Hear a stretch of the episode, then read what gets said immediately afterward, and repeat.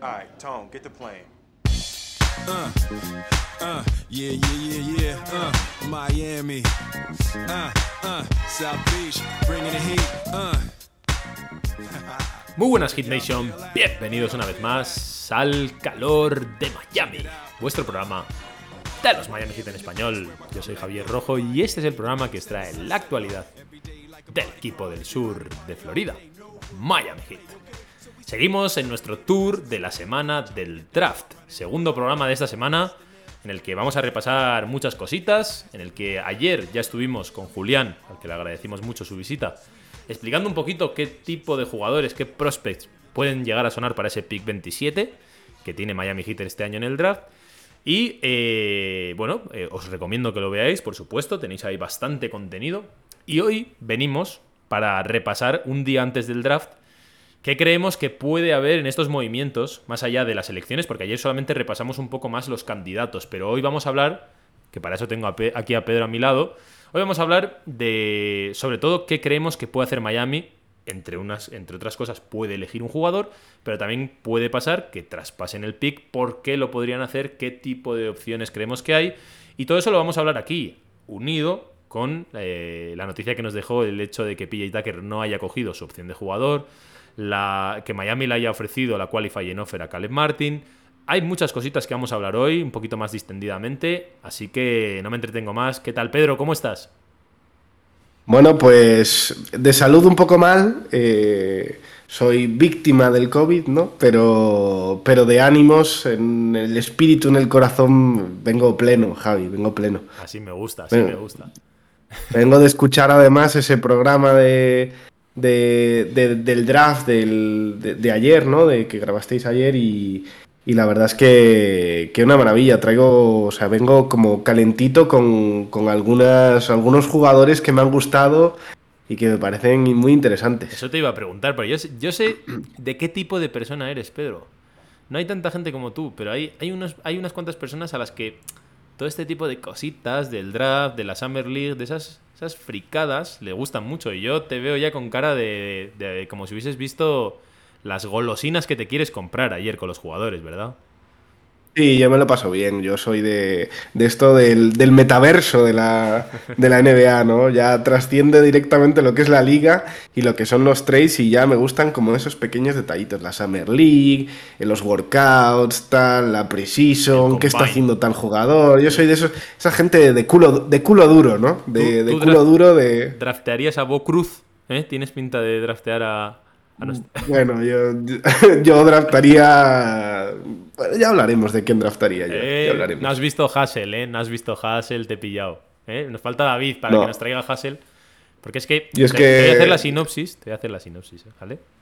La sinopsis de Hassel, que es la nueva película en la que sale Juan Hernán Gómez. Juan Hernán Gómez se llama Bo Cruz.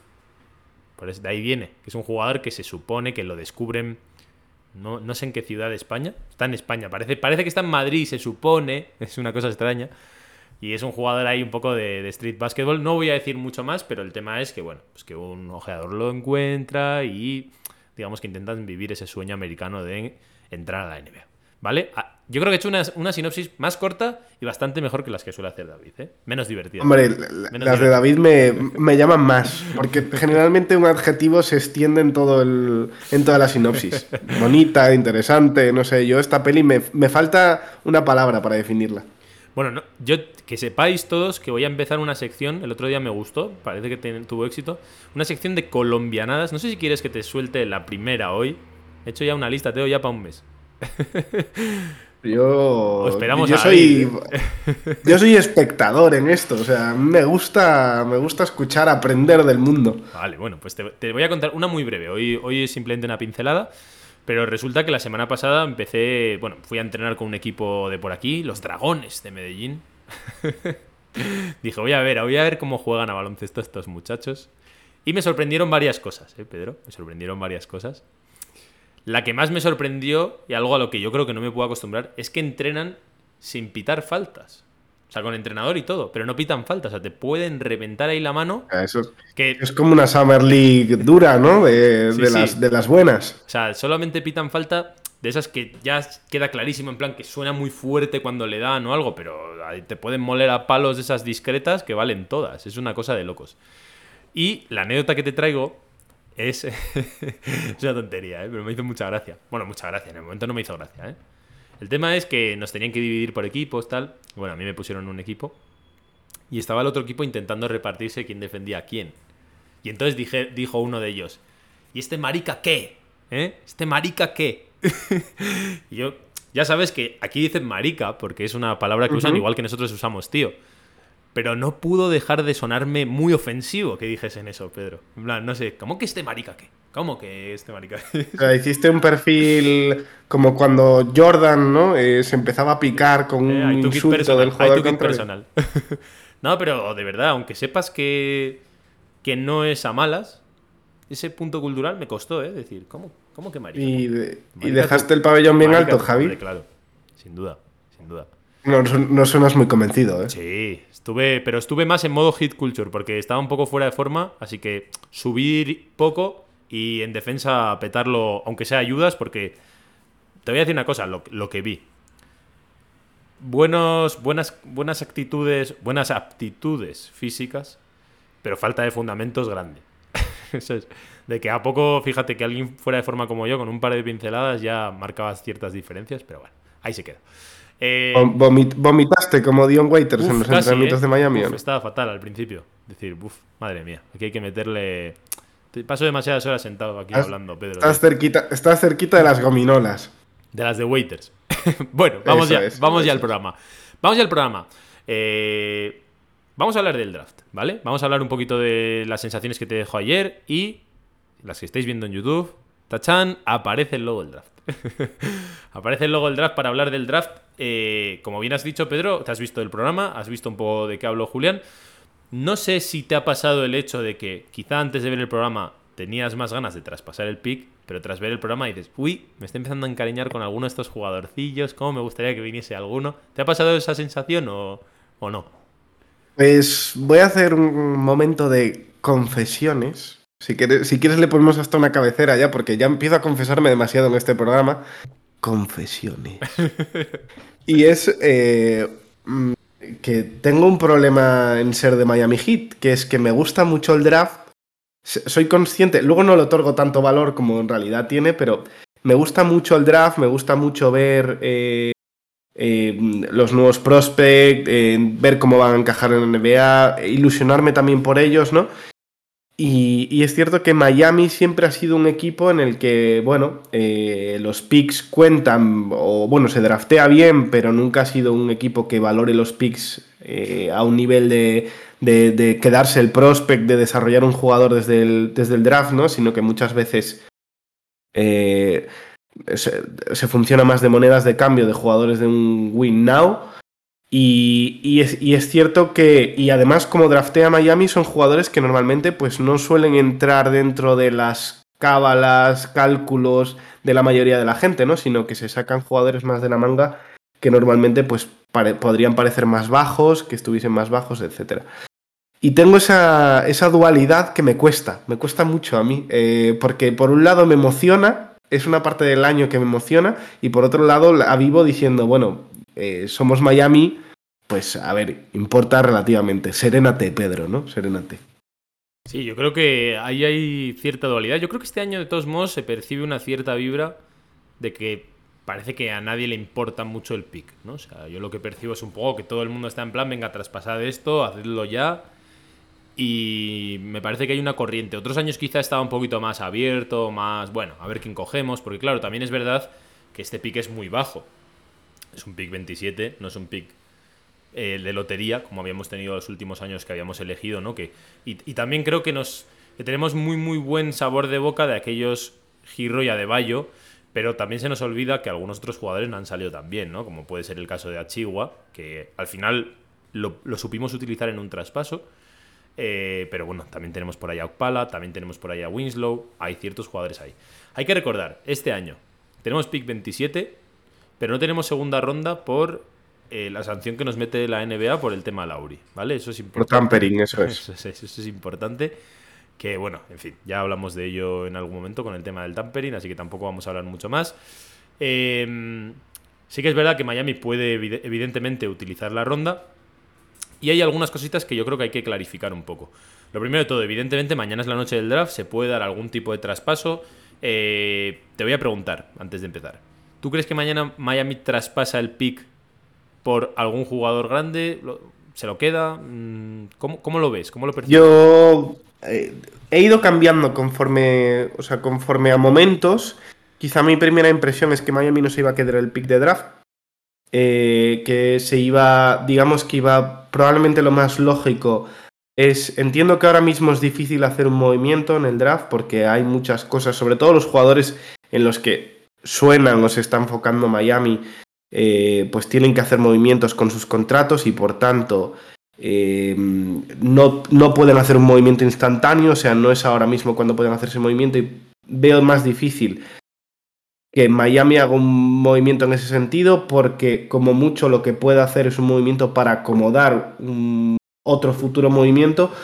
Y me parece difícil en ese sentido que, que tan restringido como está salarialmente Miami sea ahora vaya a hacer movimientos sin tener claro qué es lo que quiere, ¿no? O, qué puede conseguir eh, de forma segura. Eh, yo no veo que vaya a haber un, o sea, la otra opción, o sea, es conseguir, digamos, es, es renunciar a este pick de draft, o renunciar, entre comillas, digamos, por eh, picks de draft futuros que le permitan más flexibilidad o por más pick de drafts que le, futuros que le permitan quizá utilizarlos de moneda de cambio en otros, en otros traspasos y, quedarse el pick. Yo cada vez más, quizás por mi propia emoción, eso también lo digo, soy más partidario de, quedarse el pick, ¿no? Creo que, que bueno, eh, es cierto que lo, que lo que decías tú y lo comparto mucho, que es que no hay tanto run run como otros años con el pick de draft, obviamente es un pick más bajo, pero no solo de estrellas vive la NBA. Eh, quizá el problema es que cuando te tocan lottery picks, eh, tú lo que buscas es esa estrella, ¿no? Que sea un jugador franquicia, etcétera. Pero también hay jugadores que complementan bien un equipo, que te pueden aportar desde ya y que quizá no solo eh, te dan un plus en, en, ese momento, o sea, no solo te dan un plus en ese año ¿no? que los drafteas, sino que además también te permiten tener cierto margen para que el equipo tenga crecimiento interno y pueda mejorar internamente sin necesidad de tener que moverte externamente. A ver, varias cosas. Has comentado muchas cosas, hay que organizar un poco. Eh, nos has dicho que lo que más... A ti te gustaría más quedarte el pick, draftear. Vale. Eh, yo digamos que por ir rebajando un poco, me parece muy, muy difícil que Miami meta este pick mañana en un gran traspaso. ¿no? Había mucha gente diciendo, pues mira, mucha gente piensa que mucha gente piensa que este pick es la llave a un gran jugador, ¿no? A una superestrella que no se le ve y tal. Es muy complicado porque eh, la, el, draft de la NBA se da demasiado pronto. O sea, al final no ha sido a la agencia libre, los equipos no lo tienen. No, saben aún qué configuración de plantilla tienen. Y por lo tanto, hacer un traspaso el día del draft muchas veces es complicado por eso, porque realmente. Y sobre todo de jugadores importantes porque dependes tanto del luego cómo va a ser el verano que hacerlo en este momento de la temporada es difícil. Entonces, por esa parte me parece muy complicado que mañana, por ejemplo, se dé un gran traspaso como los que han podido sonar, ¿no? A Donovan Mitchell, Bill o alguna cosa así. Bueno, Bill es imposible, luego hablaremos de ello, pero me parece muy complicado. Entonces, eh, ¿qué pasa? Hay varias opciones. Una de ellas, evidentemente, es que Miami se quede el draft, elija un jugador, pero eh, hay que tener en cuenta que si Miami se queda al jugador, luego es bastante más difícil meterlo en un traspaso, porque los picks valen más antes de elegir que después. Y si lo quieres traspasar, tiene que ser un jugador que sea del gusto del equipo destino, que digamos cumpla una necesidad que tenga el otro equipo. Y eso es muy complicado porque no, no puedes, digamos, draftear en función de necesidades del otro equipo, salvo que lo tengas a palabra o cosa que es muy complicado.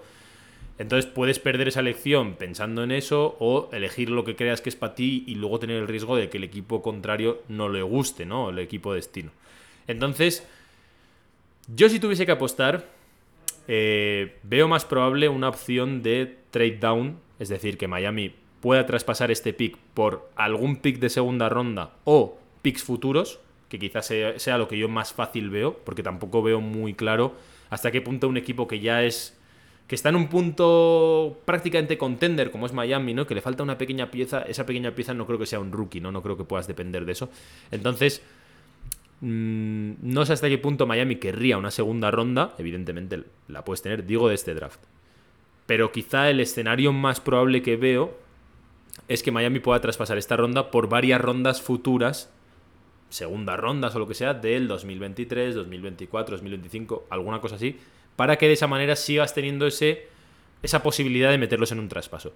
La mala noticia de hacer eso, evidentemente, es que las segundas rondas no valen como una primera, porque no estás traspasando esa ronda por hacerte con el pick 35 de la, del, del draft 2023-24, sino que en el draft 2023-24 te llevarás las rondas de un equipo que no sabemos si serán altas, serán bajas y serán de segunda ronda. Entonces valdrán un poco menos, pero sí que es verdad que por lo menos serán assets teniendo en cuenta que Miami no tienen mucha flexibilidad a nivel de draft, en el sentido de que, pues lo que hemos estado comentando, estamos todos los años haciendo un poco de ingeniería ahí para, para ver si liberamos los picks. Entonces yo creo que por esa parte mañana hay muchas incógnitas de ver qué va a hacer Miami. No, no me extrañaría del todo que cogiese un jugador, tampoco me extrañaría mucho, por lo que estamos hablando, ¿no? Porque luego hay que ponderar hasta qué punto tienen valor esas futuras rondas que te puedas llevar y si hay equipos interesados en coger a alguien ahí. Pero yo soy más. Yo creo que Miami va a acabar traspasando el pick y va a ser por picks, no va a ser por algún jugador. No sé cómo lo ves, Pedro. Eh, bueno, yo en, ese, o sea, en esa parte estoy seguro. Yo creo que si, eh, si se da el traspaso, es un traspaso para conseguir flexibilidad de cara a futuros traspasos. Y eso solo se consigue con picks, ¿no? Eh, Mm, por lo menos en el punto en el que está Miami, en lo pronto que estamos para, para el draft, ¿no? Hay muchas decisiones que tomar, muchos jugadores que como, pues, bueno, como hablábamos, pues Bill, por ejemplo, el caso de Bill, no, no, se puede intentar ir a por ahora. Em, entonces, creo que esa flexibilidad te la da, te la da eh, eh, traspasar por eh, picks futuros que te permiten incluirlos en cualquier tipo de traspaso que puedas tener más adelante. Eh, hay que recordar, eh, y en esto es un punto importante, que si traspasas por una primera ronda no puedes traspasar, eh, no puedes traspasar rondas de dos años sucesivos. Es decir, no puedes eso también puede ser un factor muy importante para que al final se quede en el pick, ¿no? El proteger el pick del año que viene. y, y, en ese punto, pues bueno, yo cada vez pienso más ya te digo que no sé si influenciado por el programa del draft, por, un poco lo que voy leyendo, escuchando, etcétera, de quedarse un jugador que en cierto modo te puede dar una estructura salarial a futuro un poco más estable en el sentido de pues, pues que tienes jugadores que quizá pues un eh, de, segundo nivel, ¿no? De jugadores más de rol que acaban contrato y que bueno, pues que tienes que renovar eh, se hace un Struss, un Vincent, etcétera, ¿no? Que, este año sería su último año. Eh, este año me refiero por, por la temporada que viene. ¿eh? Y, por tanto, pues bueno, puedes tener un jugador que tiene un contrato de rookie de cuatro años, que, te, que, lo puedes mantener, puedes esperar ese crecimiento interno y además te tiene, lo tienes en un contrato relativamente amigable para así quedarte un jugador ¿no? de rol que, que, no te cueste mucho dinero y que pueda tener cierta progresión. Estaba aquí mirando mientras hablabas eh, la historia, vamos a decir, de Miami mm, en el draft. También es verdad que he dicho, o sea, porque estoy mirando que el último que drafteamos es a Chihuahua. Y con Chihuahua mira lo que pasó. Nos lo quedamos un año y luego se fue, ¿no? A pesar de que quizá el valor hubiese bajado un poco. O sea que, evidentemente, después de draftear aún se puede traspasar. Es un poco más complejo, pero se puede hacer. Estaba mirando, mira, los, los últimos picks de Miami. En 2020, Precious Chihuahua en el pick 20. En el 2019, en el pick 32, Casey Okpala. En el 2019, Tyler Hero en el pick 13. En el 2017, en el pick 14, Bama de Bayo. Y en el 2015, en el pick 10, Justin Winslow. Y en el pick 40, Josh Richardson. Antes de eso, ya prácticamente para encontrar jugadores que fuesen importantes, vamos a decir, o, que tuviesen cierta relevancia, hay que irse a 2010, que es Dexter Pittman, y a Michael Beasley en 2008, vamos a decir. Todo lo demás ya son jugadores que, pues que si pisaron Miami fue un poco más residual. Es decir, lo que estamos hablando, que Miami realmente no ha no se ha basado mucho en el draft de estos años, ni siquiera para tener jugadores de rol o importantes. estos últimos picks sí que ha ido mejorando mucho, ¿no? Porque a pesar de que Justin Winslow no fuese lo que se prometía, tampoco fue. Mm, no fue un mal pick. O sea, era el pick que había que hacer, yo creo, ¿no? Bueno, yo creo que sí que fue un mal pick. bueno, sí, o sea, me refiero en, su momento. O sea, ahora a, toro, a toro pasado es muy fácil verlo. Dentro, de, dentro de eh, Miami, dentro de su carrera en Miami, no fue un fracaso tan rotundo como puede ser otro jugador que directamente, pues, eh, como, como ha pasado con Ospala, ¿no? Alguna cosa así. Bueno, hay que acordarse, no recuerdo cuántos, cuántos eran, pero Boston había ofrecido por ese por, por, Justice, por Justice Winslow, ¿no? Antes de draftearlo, Miami le, eh, como siete picks de draft, una, una barbaridad así, una locura. o sea, cinco picks de draft, una barbaridad. Tal cual. Eh, bueno, decir un apunte que es que en 2023 Miami no tiene el, no tiene no tiene pick de primera ronda. O sea, este sería ese pick eh, está traspasado por el, por, el traspaso de Jimmy Butler. Sí, pero el tema es que. Es que eso no lo tengo tan, tan claro, porque después de traspasar a Okpala a, Thunder, yo creo que, que recuperamos la protección de la ronda, pero no, me acuerdo exactamente. La estaba mirando justo ahora, pero creo que va por ahí. Bueno, eh, luego si lo miro te lo digo. pero, creo que sí, creo que sí. A ver, espera, voy a buscar el, el, traspaso Okpala OKC. Porque es que yo creo que lo que. Una de las condiciones era eso, el ajustar el pick de 2023. Estoy por aquí leyendo. Mm. De todas formas, eh, lo que decía un poco es, bueno, que, mm, más allá de quitando pues esas, esa posible flexibilidad ¿no? que te da otros picks eh, futuros, para incluirlos en, los traspasos que sean este verano especialmente.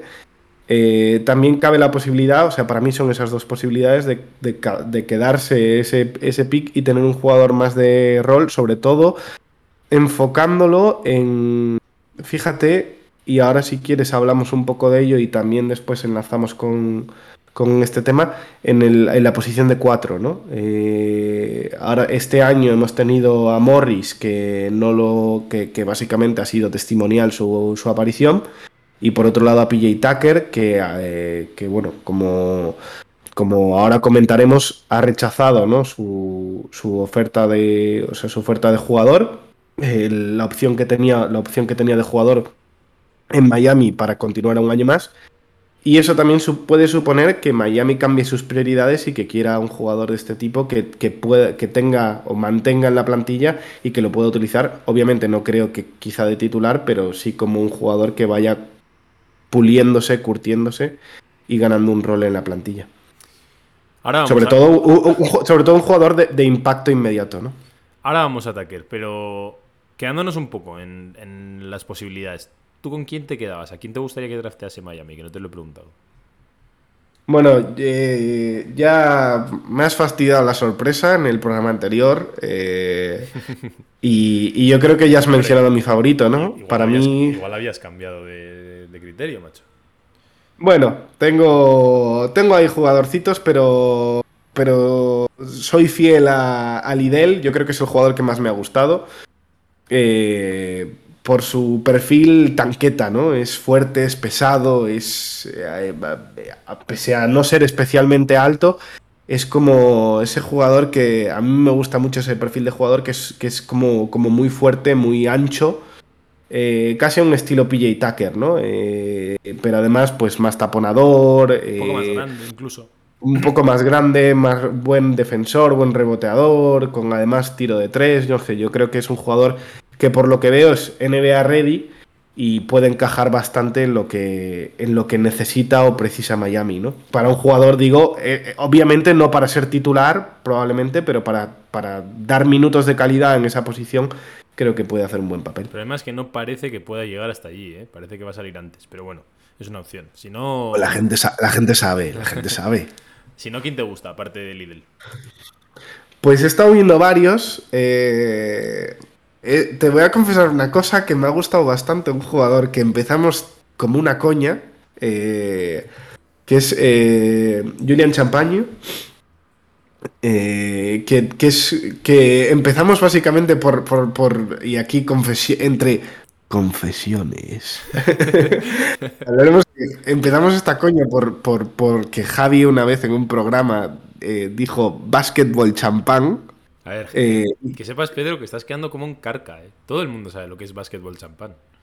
¿Eh? Que estás quedando como un Ya, carca. bueno, pero yo, yo- yo pongo contexto, yo pongo Ya, ya, contexto a pero la digo, gente. pero digo que al que le hace gracia que dijese eso es a ti, porque a día de hoy es más común de lo que parece.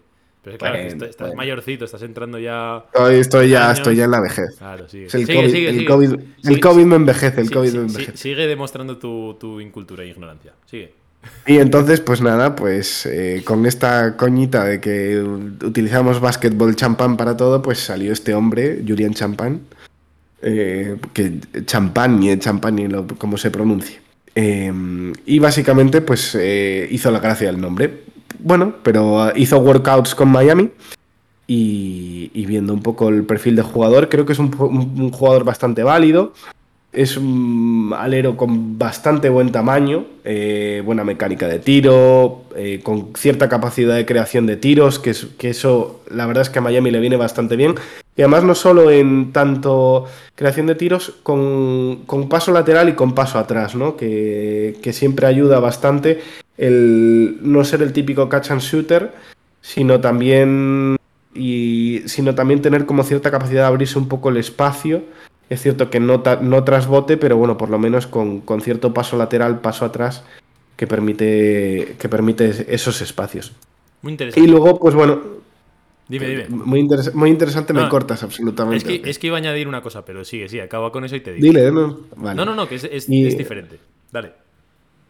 No, y yo creo que en, en cierto modo, pues ese tipo de jugador eh, creo que es bastante interesante para Miami porque es lo hace bastante versátil. O sea, esa capacidad de eh, generarse su tiro fuera, eh, capacidad, cierta capacidad de penetrar con un jugador que es bastante, digamos, eh, físico, o sea, sin ser un gran atleta, tiene buen tamaño, buena fuerza y tal, pues es un jugador muy del estilo Miami que le suele pegar bastante.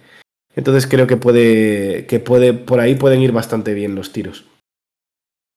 Te iba a decir, cuando te iba a cortar, que estaba leyendo que Anthony Chiang del Miami Herald había hablado un poco y había dado algunas, algunas pinceladas de por qué cree él que sería interesante que Miami se quedase el pick 27, ¿no? Y es que ya lo hablaremos porque tiene mucho que ver con el tema salarios y tal, pero claro, eh, estamos hablando de que Miami se va a ir muy muy alto en el tema salarial este año, que no se sabe si va a ser capaz de retener a todos los jugadores, y él comentaba un poco que quizá eh, le salía mucho más barato a Miami quedarse un jugador drafteado, porque haría 2,2 millones en la siguiente temporada y las siguientes también, ¿no? Va un poco prorrateado, pero por ahí. eh, que sería mucho más barato para Miami que quizá intentar renovar a Caleb Martin o alguno de estos jugadores que posiblemente vaya a salir más caro. O sea, que era una de las opciones también que daba. Eh, Y por, por eso, por eso te decía un poco, bueno, quizá yo hablando un poco más, un pelín, una temporada más a futuro, ¿no? Con, con Gabe Vincent y Struz, pero obviamente si lo ves desde el punto de vista de Caleb Martin, que si quieres ahora entramos en ello, Ahora entramos, pues... ahora entramos. eh, Ahora entramos. Vamos, vamos allá. Bueno, dejamos ahí lo que tiene que ver con el draft. Eh, una vez pase el, el- el draft, que es mañana, haremos otro programa breve, un poco hablando de qué ha pasado, si es que Miami ha conseguido traspasar el pick, si es que se lo ha quedado, qué jugador nuevo tenemos, eh, sea un jugador elegido o sea un traspaso. Si hay cualquier cosa de esas, haremos un programa breve para analizarlo todo. Así que vamos a la siguiente cosa que nos ocupa, antes de ir a Caleb Martin, que es la gran noticia, y es, me voy a quitar esto del draft, y es el señor PJ Tucker. ¿eh? Vamos a hablar de PJ Tucker, que, Pedro J, es nuestro pastor. que quizá mucha gente, incluidos nosotros, no contábamos con esa decisión, entre comillas, sorprendente de que no cogiese su opción de jugador, ¿no? Parecía una cosa que estaba como bastante segura que iba a pasar. Y no sé a ti, Pedro, pero a mí de primeras me sorprendió mucho, ¿no? O sea, cuando lo ves dices, ostras, ¿no? Pensabas tú que A se iba quedar. mí, a mí bastante, porque a priori un jugador de la edad de PJ Tucker, ¿no? Con, con una opción de jugador, con un sueldo que, bueno, que más o menos él ha firmado, que, que- que entiendo que considera justo, pues te sorprende un poco en el sentido de... Es que es un contrato que has firmado hace un año, o sea, no es algo que, que- te esté sorprendiendo ahora, que esté cambiando excesivamente, ¿no? El panorama como para... como para... mm, para hacer como para hacer un gran cambio ¿no? en, en, la estructura salarial de, tu contrato, en buscar un contrato distinto, o porque estés descontento con el sueldo, con los años, etcétera. Me sorprendió un poco en eso. Eh, porque básicamente es una opción que por un momento pensé, oye, aquí pasa algo raro, ¿no? O sea, hay algo raro en todo esto y, y no es una situación normal. Lo más lógico es que PJ Tucker hubiese cogido su opción. Eso es quizá lo más lo que pensamos muchos de nosotros, pero también es verdad que ha, salido hoy que Filadelfia parece estar dispuesta a ofrecerle la mid-level por tres años, que serían 30 por 3. Eh, y también hay que entender que también ha salido que hay muchos equipos contenders que tienen interés en darle la mid-level, ¿no? que son 10 millones. Yo te voy a explicar un poco el punto, ¿vale? Em, de primeras, yo ya te digo que también me quedé un poco sorprendido, pero luego lo pensé un poco y me van encajando un poco las piezas. Yo entiendo un poco por qué hace esto PJ Tucker. Lo primero de todo hay que entender que cuando un jugador firma esa player option, se guarda, digamos, el, se reserva la, opción de él, dependiendo de cómo le hayan ido las cosas, el cogerla o no. Y esto que estoy explicando, que parece tan obvio, muchas veces eh, se ve desde una posición de decir, a ver cómo estoy eh, en una posición negociadora en ese año, ¿no? Porque al final todo esto tiene mucho más que ver con cómo estás tú para. Mm, según tu valor, vamos a decir. Entonces, imaginaros que PJ Tucker hubiese hecho un año muy malo. Hubiese cogido su opción de jugador para asegurarse el dinero y para asegurarse ese contrato, ¿no?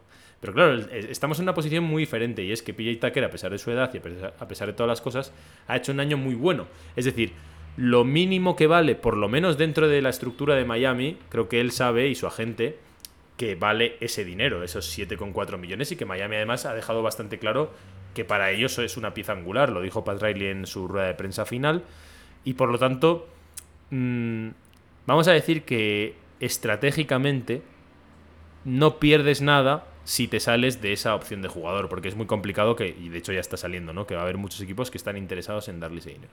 Entonces, claro, si Pete Tucker con, los años que tiene eh, tiene, digamos, que pensar también a futuro, no solamente a presente, porque los jugadores más jóvenes, un jugador de 25 años, 24 años, cuando hace un año nuevo, un año bueno, perdón, eh, se puede permitir el tema de decir, mira, voy, a, voy contrato año a año para que cada vez gane más. ¿Por qué? Porque sabes que tu rendimiento en principio va a ser similar o mejor, porque estás en una época muy buena, ¿no? En unos años muy buenos.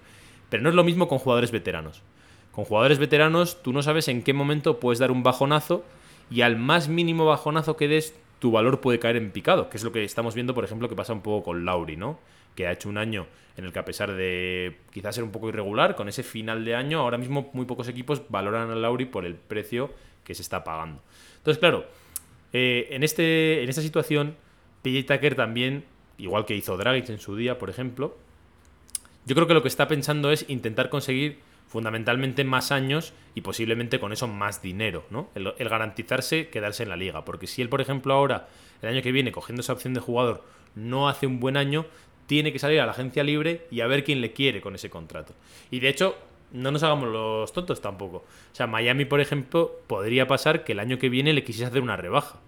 A pesar de hacer un buen año. ¿Por qué? Porque ya tiene una cierta edad tal y le vas a ir a menos. Entonces, su posición fuerte a nivel negociadora es ahora. Porque ahora sabe que se van a pelear por él. Sabe que Miami también le va a querer dar el dinero que él pida con tal de no perderle. Y por lo tanto, eh, publicó de hecho Brian Goins que Miami le puede ofrecer la mid-level, que son como... Miami puede ofrecer hasta 26 por 3. Ese es el máximo que puede ofrecer Miami. ¿Vale? Es un poquito menos de lo que ofrece Filadelfia, son 4 millones menos en 3 años, o sea, es millón y pico menos cada año. Pero eso es lo que puede ofrecer Miami, que yo te digo, Pedro, yo creo que se lo va, se lo va a ofrecer. Ojo, eh, y sin taxes. Y sin taxes. Eso es importante en, Miami, o sea, que, no hay impuesto, el impuesto no es lo mismo que en otros, que en otros estados y por tanto al final lo que cobra el jugador, mm, las diferencias pueden ser iguales prácticamente. Claro. Es decir, serían como 8 millones y medio al año, más o menos, y por lo tanto estaría ganando un millón y medio más de lo que tenía en su player option y Además, dos años más de contrato a más dinero. Entonces, claro, si lo piensas desde ahí, es lógico que haya hecho eso. La gente se lo toma No, muy- es lógico, es, es lógico y lícito. O sea, PJ Tucker ha hecho un año espectacular y, y es un momento de, de- de ganarse el dinero por, por- por cómo ha trabajado, ¿no?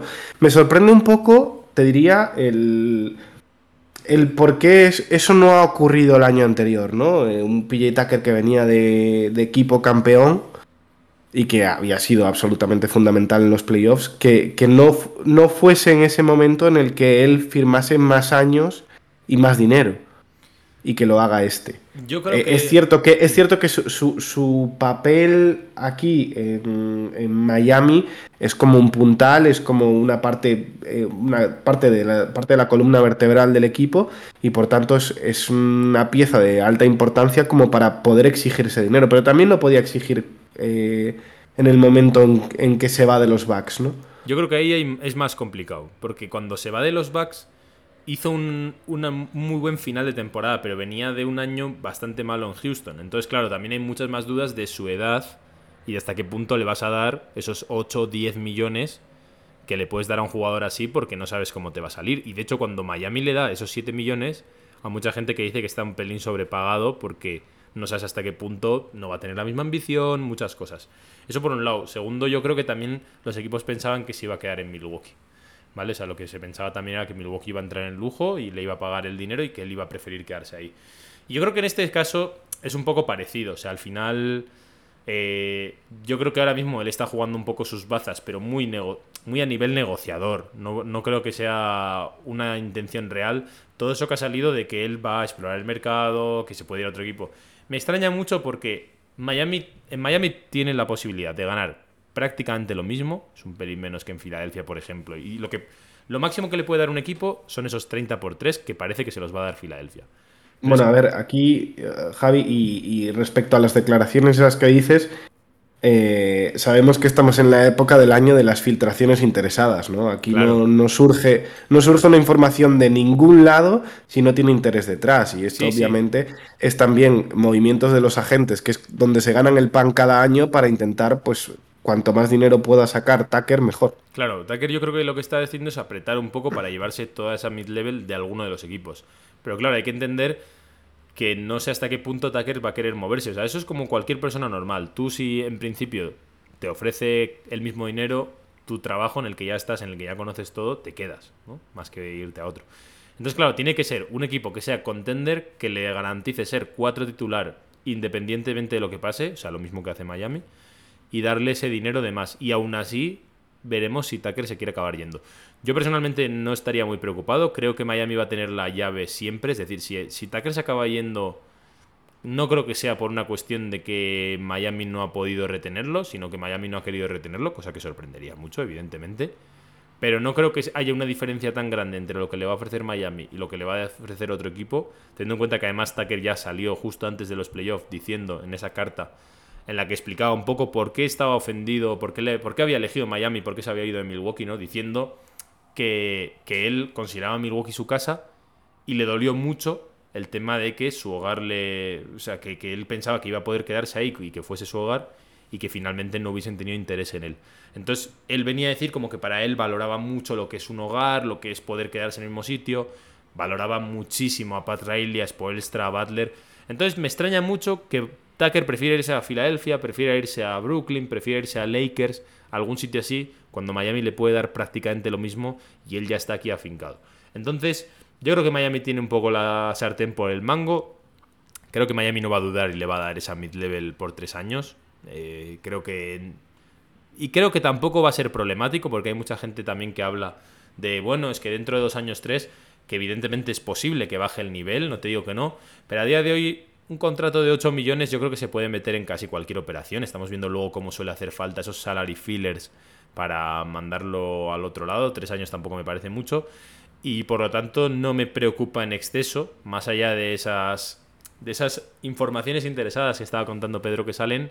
Y yo creo que PJ Tucker se quedará porque es que para Miami es excesivamente importante. O sea, si, como digo, si PJ Tucker sale, me parece que es porque Miami tiene otro rumbo y otra dirección donde poner un montón de dinero, es decir, traer una superestrella o moverse en otra dirección.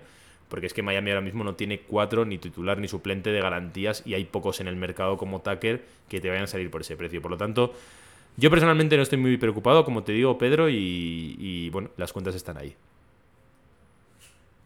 Sí, lo, veo bastante igual que tú. ¿eh? Yo creo que Miami tiene la sartén por el mango al principio. Eh, no creo que, más allá de, de, que es el momento de Tucker, ¿no? Y aquí hay que ser hay que darle al César lo que es del César, ¿no? Yo creo que se lo ha ganado lo suficiente como para poder reclamar más años y más dinero en la situación vital en la que está, ¿no? Eh, y en ese sentido, eh, no se le puede achacar nada a él. Y en cuanto al, al, encaje de Miami, o sea, de Tucker en el proyecto de Miami a tres años con ese, con ese salario, pues es que Miami o hace, como dices tú, un cambio de rumbo excesivo o es que más o menos en una pieza que es puntal para ti, que es clave eh, y que además tampoco te va a costar o tampoco te va a cambiar la vida, que sean tres años, que sean dos, eh, que sean ocho millones, que sean nueve, pues eh, nueve, diez, pues ahí nos estamos entrando en mínimas diferencias que en realidad perder a un jugador del calibre de Tucker por eso no, no es de recibo. No es de recibo. Sí, por eso no, me preocupa en exceso, pero evidentemente sí se va Tucker. Si por lo que sea nos equivocamos. Y se va Tucker y no viene un superjugador. Para mí personalmente Miami entra en un punto desastroso y yo creo que dejaría de ser contender. Te lo digo así como lo pienso. Yo creo que Miami sin Tucker dejaría de ser contender. Y esas, esas otras opciones que suenan, que si Batum, que si cosas así, por decirte algún nombre, son una bajada impresionante. Eso está claro. Eh, Totalmente. Vamos a hablar del siguiente protagonista, que es, lo pongo ya en la pantalla, Caleb Martin. Caleb Martin... Caleb Martin, fíjate lo que te voy a decir, refleja lo difícil que es la NBA. Porque un jugador que sale de la nada, tal, recordad que el año pasado estaba sin equipo, o sea, tiene que acabar cogiendo un two-way contract con Miami Heat porque nadie le da un contrato garantizado en la NBA. Y hace este año increíble en el que, por fases, es el mejor secundario de Miami sin ningún tipo de duda de todos estos jugadores undrafted, vamos a decir, que salen. Y con potencial, ¿no? De, poder incluso echarse el equipo a la espalda en ciertos partidos cuando no estaban los buenos. Y Miami lo que hace, vamos a ir por las noticias primero. Miami le ha ofrecido la Qualifying Offer, que son 2 millones, básicamente 2 millones limaditos, vamos a decir. Que eh, dudo mucho que las coja, porque habrá que ver, es posible que los coja, yo creo que... Pero vamos, básicamente es una invitación de cortesía, que es una cosa que tiene que hacer Miami obligatoriamente para que ese jugador sea agente libre restringido y Miami tenga la opción de decidir si renovarlo o no, ¿no? Porque si Miami no le hubiese de igual, eso eh, de igualar ofertas, en el caso de que algún equipo lo quiera, Miami siempre va a tener la última palabra para igualar la oferta que llegue. Eh, ya veremos qué es lo que hace Caleb Martin. A mí me sorprendería que se quede solo con 2 millones y que no tenga. y que no explore una oferta mayor, porque creo que el creo que 2 millones se lo van a dar seguro. Entonces siempre tienes la opción de convertirte en agente libre restringido y luego buscar una oferta de ese nivel, ¿no? Entonces yo creo que seguramente lo va a rechazar. Cuando lo rechace va a haber mucha gente que se va a sorprender, pero es una cosa que sucede habitualmente. Ahora, ¿Qué va a hacer Miami con este jugador? Es una gran incógnita. De, hecho, de hecho, Javi, prácticamente es que no conozco jugadores que cojan la qualifying offer. O sea. Claro. Es como algo, es como, sería como la rareza, ¿no? Tienes que estar en muy mal valor para coger la qualifying offer. De mm. hecho, creo que Bagley, por ejemplo, en Sacramento la coge, pero porque estaba jugando, o sea, está lesionado todos esos años, tal.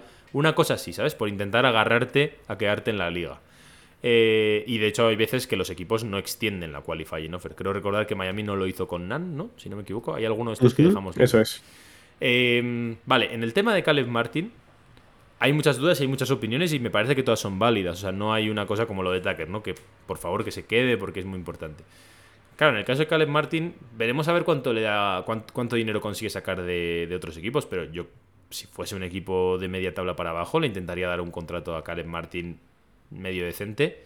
Y ahí no sé hasta qué punto Miami puede entrar en ese lujo que va a entrar ya de manera exagerada para quedarse con los servicios de Caleb Martin. Define medio decente, porque medio decente puede ser muchas cosas. Eh, no sé, ponte 4, 5, 6 millones, ¿vale? Yo creo que por ahí puede sacar Caleb Martin relativamente sencillo. Y yo y Miami en principio no sé si puede igualar, porque Miami con este jugador tiene, por una parte, eh, los non-bird, que es otra excepción, que es que puede ofrecerle hasta un 120 mm, de su salario, que es muy poco, ¿vale? Y por otro lado le podría dar la mid-level, que en principio se va a ir a PJ Tucker. Entonces, claro, si no te queda la mid-level, que por cierto es mucho dinero para Caleb Martin, no estamos hablando de 8 o 10 millones en un jugador, no creo que tenga muchas opciones de quedarse en Miami, por mucho que él haya manifestado que le gustaría quedarse y tal. Es que al final llega un punto en el que Miami tiene que ponderar ahí hasta que cuánto le interesa a Caleb Martin y esas opciones de si quedarte un pick, y otras cosas, porque hemos visto que igual que ha sido relativamente valioso, bueno, muy valioso para Miami durante la temporada, también es verdad que es un asset secundario que incluso hay momentos en los que se ha quedado fuera de la rotación. Y no sé si PJ Tucker o la Dipo o gente de ese estilo va a ir bastante por delante en el rango de prioridades de Miami como para gastar dinero. En un verano en el que Miami va a gastar mucho dinero, o sea, mucho dinero. Solamente entre Bama de Bayo, Jimmy Butler, Lauri y Duncan Robinson ya hay 113 millones. Y el impuesto de lujo empieza en los 136. Entonces, eh, es una situación complicada para Caleb Martin para que se quede. Yo personalmente no soy muy optimista. Me parece que va a ser esas, ese tipo de, fugas que suelen doler y que suelen poner triste a la afición. Pero financieramente veo muy pocas posibilidades. Yo coincido bastante, ¿eh? o sea, quizá eh, soy un poco más duro que tú en ese punto.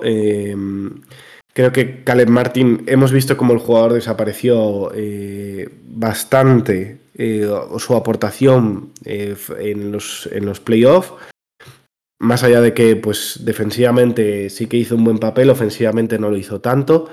creo que además Miami se ha apalancado en dos jugadores que además tienen contrato, que son Gabe Vincent y Struss eh, que son ellos los que, los que a priori ¿no? Eh, son los que la, plantilla o el, equipo confía ¿no? para, para, para, hacer ese rol de casi ya de, jugadores de rotación consolidados.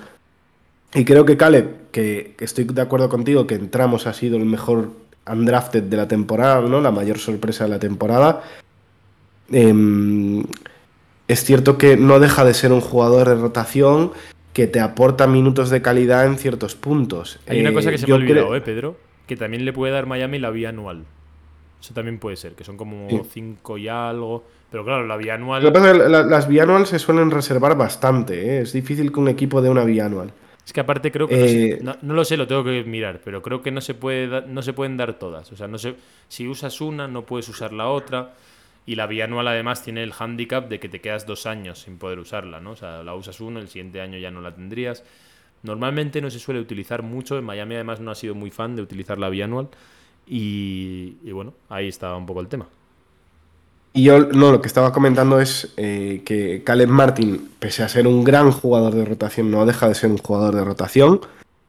Eh, y al final eh, lo que creo que intenta este equipo es dar un salto de calidad por arriba y obviamente no puede comprometer el dinero en, en este caso la, la qualifying ¿no? de, de 9-10 en un jugador como Caleb Martin, porque al final pues es mucho dinero para él, es un es algo que estás es un dinero que estás destinando a una rotación que en realidad no te está aportando ningún valor añadido llegado a los playoffs digamos diferencial, ¿no? para ganar partidos, para para conseguir victorias y por tanto la franquicia en sí y, en general cualquier equipo de la NBA tiene que aprender a, saber dejar, estos, dejar ir estos jugadores, ¿no? En plan de me aportan cierto valor por tanto dinero, pero oye, si llega un punto en que necesita más dinero, pues es el momento de, dejar, de, partir de partir vías, ¿no? Para, me sale en inglés la expresión, ¿no? De part ways, de, de, cada uno por su lado, eso es, de cada uno por su lado. Y, oye, y, ha sido una relación fructífera y oye, le hemos dado mucho a Caleb Martín y él nos, y él nos ha dado bastante. Aparte hay que tener en eh, cuenta, Pedro, que no solamente estás haciendo una apuesta para este año, es que el año que viene hay que renovar a Struss, hay que renovar a Vincent y por lo tanto, claro, tú puedes seguir una línea continuista porque renovar a Caleb Martin es seguir una línea más o menos de, de volver con el mismo bloque, vamos a decir, ¿no? Habrá que ver, porque evidentemente no son todos. O sea, esto es como un poco pieza de dominó, ¿no? Según cae una, también cae la siguiente y todo está relacionado. Pero bueno, eh, habrá que ver si por ahí también tiene mucho que ver el tema. Esto entraña también las dificultades del mercado NBA, ¿no? Al final, porque eh, también depende en qué, en qué tu contrato, en qué año acabe y cómo se encuentra cada equipo en ese momento para renovarte, ¿no? Por mucho que hagas un buen papel, al final no solo depende de tu buen papel, sino que muchas veces depende de la flexibilidad que tiene el equipo, de los contratos que tiene a futuro y por tanto cómo se plantea eh, tener esa flexibilidad salarial o esa capacidad para renovar a futuro y, Caleb Martín se ha encontrado en esta situación que no es fácil para él y creo que no le va a dar. O sea, sinceramente creo que ahora mismo tiene visos a salir, bastantes a salir de Miami. Vale, pues dejamos ahí el tema de Caleb Martin y ya vamos rapidito a hablar un poquito de Bradley Bill. Un poquito, ¿vale? De Donovan Mitchell no vamos a hablar mucho porque... un aperitivito, ¿no? mira, te voy a decir, de Donovan Mitchell no vamos a hablar mucho porque me parece prácticamente imposible que salga, que mañana sea traspasado, ¿no? En ese día de draft. Entonces yo creo que vamos a tener tiempo para hablar de ello y para hablar de los posibles escenarios de Miami trayendo a Donovan Mitchell. Y de Bradley Bill, que se ha hablado mucho ayer. Bueno, dime. Sumas, más que has dicho que Donovan Mitchell es muy difícil que se dé mañana, Bradley Bill es imposible directamente. Eso es lo que, iba a explicar. Que se ha hablado mucho de Bradley Bill, de hecho, vosotros mismos lo hablasteis, ¿no? David y tú dijisteis que era vuestro favorito por encima de Donovan Mitchell.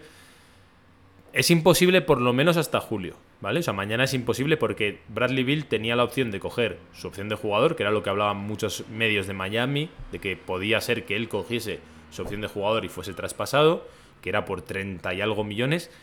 Como siempre, me parece un poco naif, un poco ingenuo el pensar que un jugador que puede optar a ganar 50 millones al año, que es lo que va a hacer Bradley Bill ahora cuando renueve con Washington, eh, coja y renuncia a 14 millones, los que sean, por, por irse a otro equipo. Eso es bastante naive, ya nos pasó con Antetokounmpo. Y eh, evidentemente, pues Bradley Bill se ha salido, no ha cogido su opción de jugador, es, es agente libre, pero no os equivoquéis. Miami es imposible que lo firme como agente libre, o sea, tendría que ser mínimo como sign and trade. Y en ese sign and trade, él renovaría con Washington, con el que, insisto, puede firmar hasta un total de 250 millones por 5 años, si no me equivoco, ¿no? Por ahí. 245 millones por 5 años. Lo que es, son 49 millones al año, ¿vale? Entonces, mañana es imposible porque él acaba contrato ahora en julio, entonces no puede ser traspasado. Y en julio tendrías que igualar esos 49 millones, que la única combinación posible es. Bueno, hay, hay varias, pero la única realmente factible, vamos a decir, sería Lauri, que son 30 millones, Duncan Robinson, que son 17, Giro y algún otro, ¿no? Jurseven. ¿Te merece la pena, teniendo en cuenta ya lo hipotecadísima que está el, salary cap en muy pocos jugadores, hacerlo, darle 50 millones a Bradley Bill, con el que tienes ciertas dudas quizá de que sea ese jugador definitivo? No lo sé. Yo personalmente, evidentemente, no. O sea, yo no, no, metía 49 millones en Bradley Bill. Eh, porque además ha dejado muchas dudas, ¿no? de si es realmente diferencial como para ganar un anillo, evidentemente a Jimmy le vendría muy bien esa aportación, pero tanto como para pagar ese dineral, que de hecho sería el contrato más lucrativo de la historia de la NBA hasta que lo firme Bill, luego vendrán los siguientes y le, superarán.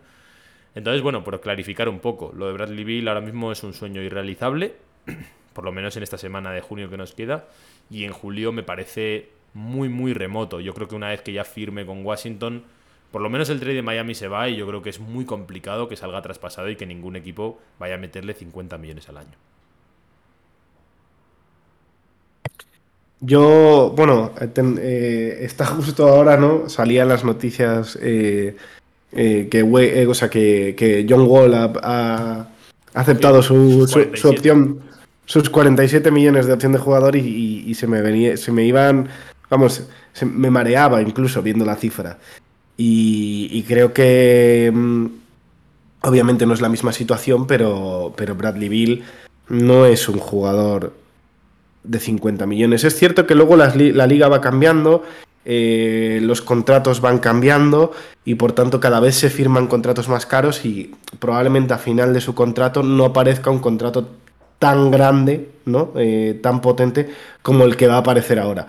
Pero aún así, teniendo en cuenta los factores actuales y que lo que necesitamos es un equipo competitivo ya, eh, hacer un sang trade por Bill eh, te, come absolutamente todo, o sea, te hipoteca de, de 4 o 5 años en el que prácticamente Butler y Bill se llevan el 85% de, de, tu salary cap.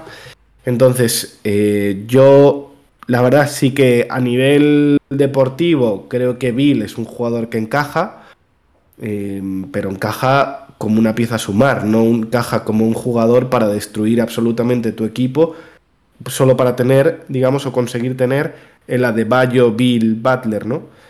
Eh, y en ese punto no lo veo un jugador tan diferencial como para ser un jugador de, de, 50 millones ahora mismo, siendo el, el, que más cobra de la NBA. Pues eh, al final tienes, teniendo además jugadores, ¿no? De, eh, como el propio Donovan Mitchell, que está en un contrato como mucho más, más amable.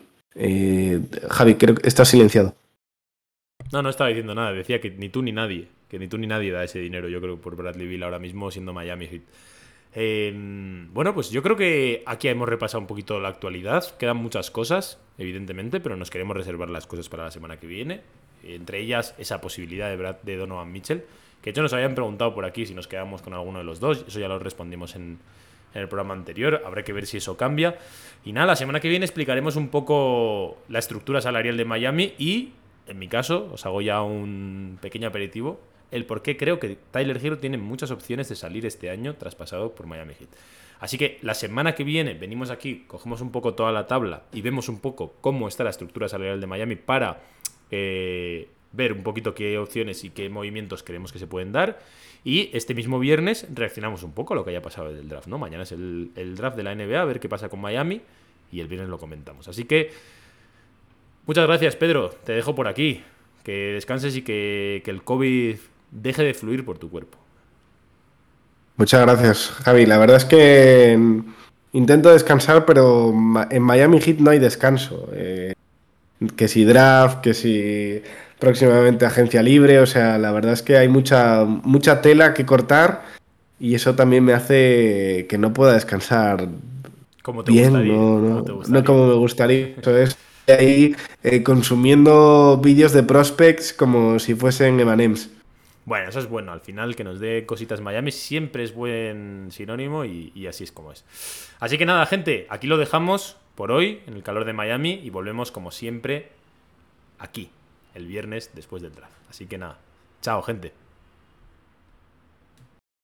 No me importa lo que de mí se diga, vive usted su vida, que yo vivo la mía. Que solo es una, disfruta el momento, que el tiempo se acaba y para atrás no verá. Bebiendo, fumando y jodiendo, sigo vacilando de party todos los días. Y cielo.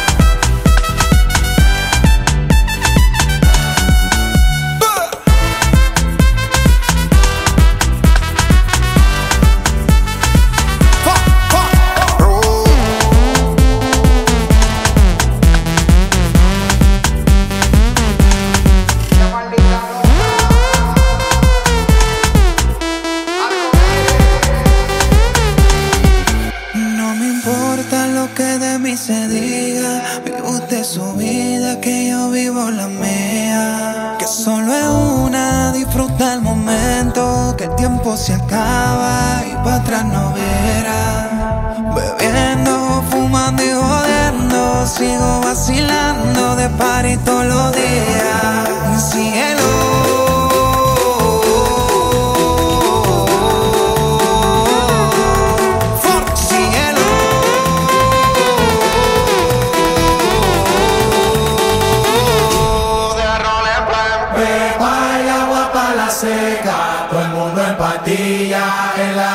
Discoteca. Pepa y agua para la seca, todo el mundo en patilla en la discoteca.